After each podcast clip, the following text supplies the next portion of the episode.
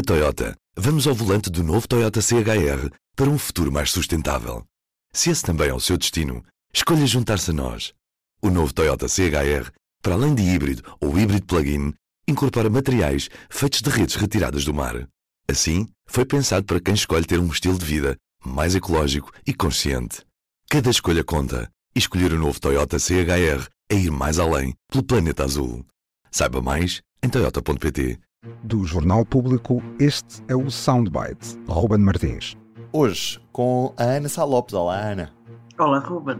E temos de volta o Presidente da República, Marcelo Rebelo de Sousa, que aparece a comentar em, a situação atual do país e o que conta são os votinhos. O que conta são os votinhos. É, na noite das eleições não serve nada estar a pensar sobre cenários, é uma perda de tempo.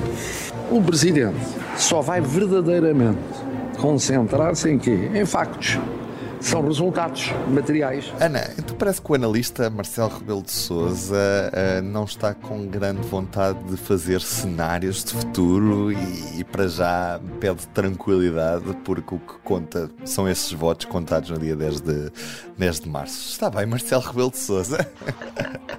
É, bem, quem, quem está habituado quem a ver ouviu, cenarizar, quem vê, não é? Quem ouviu, quem o vê ao longo destes anos já que já são bastante, mandado que sempre fez cenários, incluindo aquele cenário da bomba atómica que, que acabou por se realizar, uh, que iria demitir o, de dissolver a Assembleia da República. Pôs esse cenário várias vezes em cima da mesa, mas agora acho que está a entrar numa certa reserva, que faz, faz aliás, todo sentido nesta altura. E o que conta são os votinhos. Aliás, as nossas sonda as sondagens que nós publicamos uh, tem que ter sempre isso em conta. A situação hoje pode ser uma e no dia 10 de março é outra, e as pessoas na altura vão dizer: Ah, mas as sondagens enganaram-nos.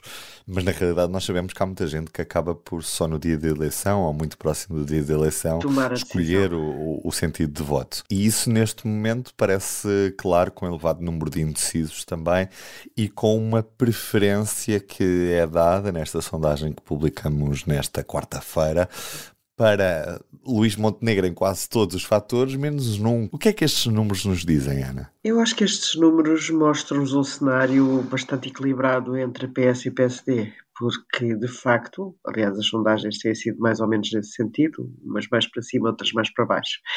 Mas de facto, eh, quase todos os pontos que são abordados são a percepção, isto são, são percepções, não é? A sondagem pergunta-se aos inquiridos qual é, dos dois é que lhe parece mais competente, não é? A percepção, não fazem uma e, mas isto, esta percepção é fundamental, porque é depois nela que se baseia o voto, não é? E, por exemplo, Luís Montenegro, na parte da competência, tem 41% e Pedro Nuno Santos tem apenas 33%.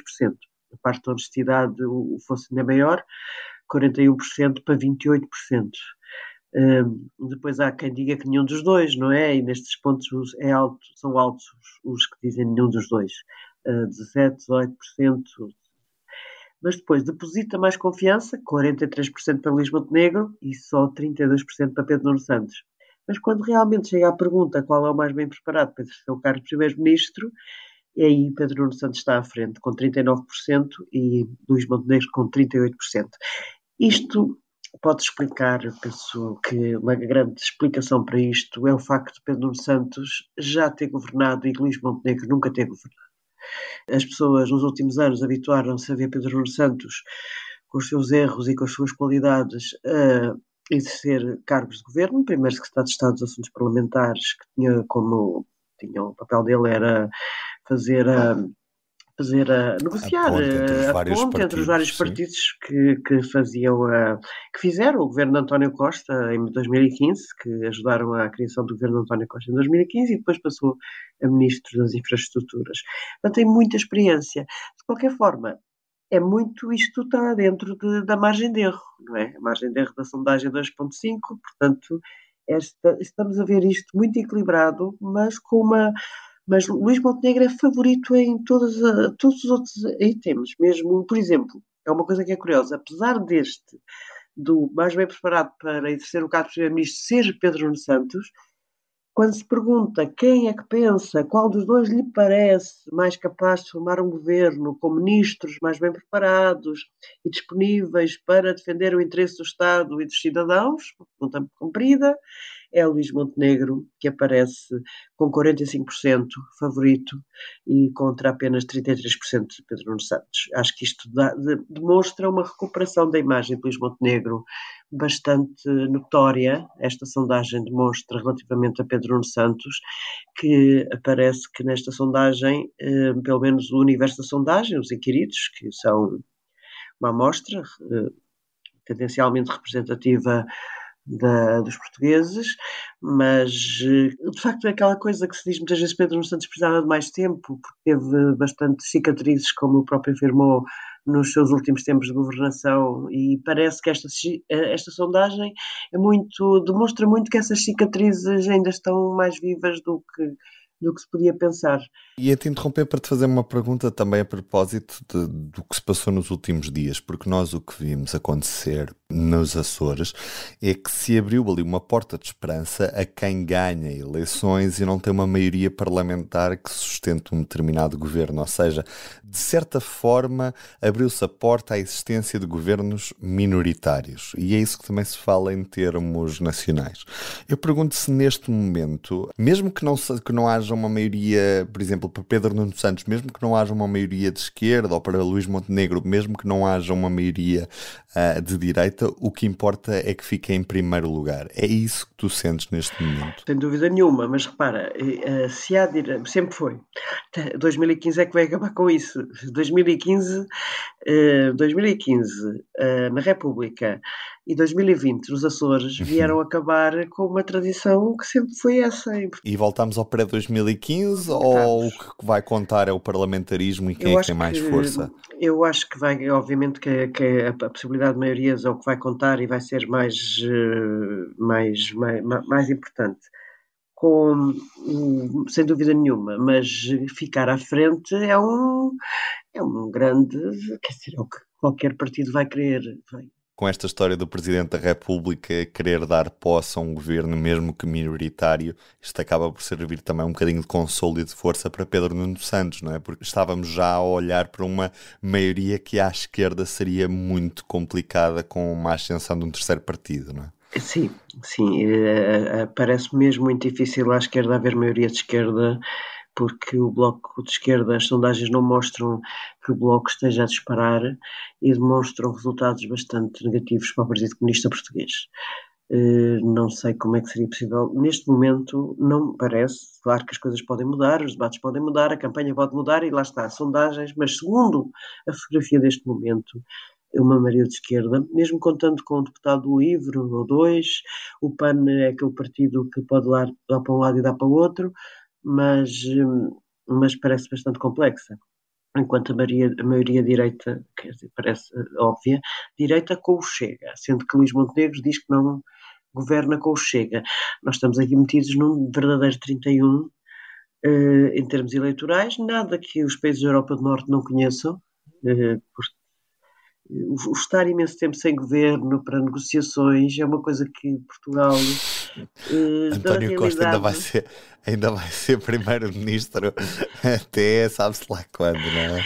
Então, a nossa tradição de facto é de governo minoritário. Uh, por exemplo, estou-me a lembrar de Cavaco Silva em 1985. Foi o partido que ficou à frente, foi Cavaco Silva, o de Cavaco Silva, com, se não me engano, 28, estou a dizer de memória, posso errar, mas é 28, 28, 29%, não, não passa dali. E, e, e governou e teve, obviamente, depois acabou por cair pela coisa mais ridícula deste mundo, que podemos falar sobre isso, mas já ninguém se lembra. Foi uma viagem à Estónia, pá, esquece. Bem, mas pronto, eh, vamos dedicar um dia um, um soundbite à viagem à Estónia que fez cair Cavaco Silva. Eu não mas, lembro dessa história, mas não Ana, podes lembrar, é, é impossível te lembraste porque não eras nascido. Sim, sim, Não, mas, não, mas é que Cavaco Silva, então muito rapidamente, só para, para, para nos divertirmos um bocadinho, Cavaco Silva tinha um governo minoritário que tinha sido apoiado aqui e ali pelo PRD, que era um partido inspirado no general Ramalhianes, que tinha obtido nessas eleições de 1985 17% dos votos, quando o PS ficou com 20%. Foi buscar basicamente os votos ao PS. Foi um, um fenómeno de, de um fenómeno curto, mas muito importante à época. E basicamente o Cavaco Silva ia governando à vista, mas com algum apoio do PRD. Um dia, um dia, ainda vivíamos no tempo da União Soviética, e Portugal nunca tinha reconhecido as repúblicas bálticas, Estónia, Letónia Lituânia. Nunca tinha. Era, era, era a política do governo português o não reconhecimento da anexação pela Rússia das repúblicas bálticas. E há uma, uma viagem do, da Assembleia da República, aquelas viagens que, que, se fazem da Assembleia da República, o Presidente da Assembleia da República era Fernando Amaral, uh, fazem uma viagem à Rússia a Rússia à União Soviética e passam na, na, vão visitar a Estónia. Isto foi um erro clamoroso do ponto de vista diplomático, porque se Portugal não tinha reconhecido aquelas repúblicas como sendo soviéticas, ir, ir visitar aquilo como se fosse uma terra soviética, um erro diplomático clamoroso. O que é que faz Cavaco Silva? Como Primeiro-Ministro, autoriza a Assembleia da República. A Assembleia da República sente-se muito magoada por ter sido desautorizada pelo primeiro-ministro e então o PRD eh, decide fazer uma moção de censura ao governo por causa da viagem sim, à Estónia. Sim, sim. E não só, por outras coisas mais, mas o que despoltou foi a questão de, da humilhação, da humilhação que fizeram, que o Cavaco Silva tinha feito à Assembleia da República ao dizer que não deviam ter ido à Estónia, que não, que não representava a posição do governo português, etc. E Aliás, Cavaco Silva estava certo. Maioria, é? Cavaco Silva estava certo neste momento. E então o PS ainda tenta, por acaso é interessante, que o PS era dirigido na altura pelo Vítor Constâncio, tenta que Mário Soares, que era Presidente da República, aceitasse um governo PS-PRD. Mas Mário Soares, que era esperto, sabia que o PRD era uh, o maior inimigo do PS, o maior risco, e não quis dar poder ao PRD. E não aceitou esse governo sair do Parlamento, não é? Com uma maioria PS-PRD, e convocou eleições e deu a maioria absoluta a Cavaco Silva. E pronto, e agora estamos no Memorial Foi assim que aconteceu o cavaquismo. E foi assim que aconteceu, mais foi assim que aconteceu. Então, contem comigo, vamos fazer um, um podcast só sobre foi assim que aconteceu. Foi um prazer ter um ouvido esta história. Um beijinho, até amanhã. Um beijinho, até amanhã.